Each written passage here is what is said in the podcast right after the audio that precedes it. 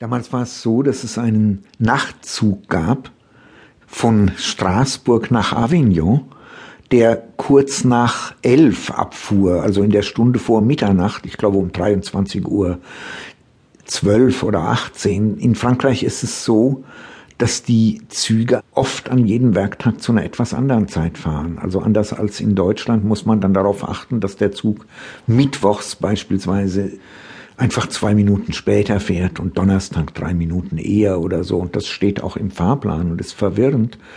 Aber das Schöne an diesem Zug war, eben, dass er nach elf abfuhr und der war fast leer. Das ist auch der Grund, warum es ihn wohl nicht mehr gibt.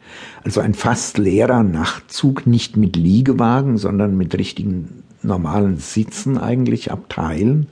Und man konnte sich einen Wagen aussuchen, in dem entweder niemand war oder nur ganz am anderen Ende. In diesem Zug, weil er nicht so sehr teuer war, nicht so teuer wie die Liegewagen oder die TGW-Züge über Paris. In diesem Zug sind sehr viele Araber mitgefahren. Ich nehme an, das war ein Grund, weil er leer war erstens und zweitens, weil er billig war. Der fuhr also nach 11 Uhr ab und das Schöne war, dass er am Morgen gegen acht, immer entweder kurz vor oder nach acht in Avignon war. Das heißt zu einer Zeit, wo man gerne ankommt. Der einzige andere Nachtzug, den es noch gab, der fuhr kurz nach acht. Ich glaube, den gibt es jetzt noch, mindestens für den Sommer.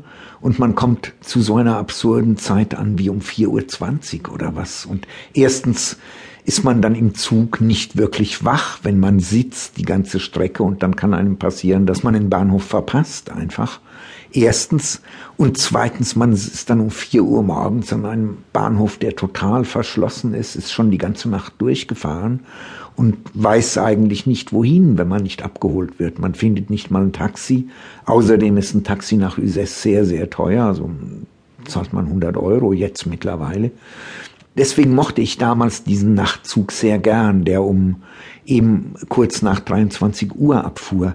Und ich habe es dann so gemacht, dass ich am Spätnachmittag von Frankfurt nach Straßburg fuhr, mein Gepäck abgegeben habe und in Straßburg zu Abend gegessen. Und dann konnte man herumtrödeln und wusste eben, man ist kurz vor elf am Bahnhof, nimmt das Gepäck aus dem Schließfach und fährt weiter. Und dann schon ich glaube, ab 94 war es so, dass sie in Frankreich gesagt haben, wir schaffen die Schließfächer ab. Damals schon wegen der Bombengefahr. Das heißt, man wurde das Gepäck nicht mehr los, weil mir aber ganz viel daran lag, ohne Gepäck in die Stadt gehen zu können. Ich finde das überhaupt den schönsten Moment, wo man sein Gepäck los wird und eine Stadt betritt, die man entweder nicht kennt oder die man so gerne mag, dass man sie auch immer wieder aufsucht dann sind gegenüber vom Bahnhof auf dem Bahnhofsvorplatz eine ganze Reihe von Hotels in Straßburg.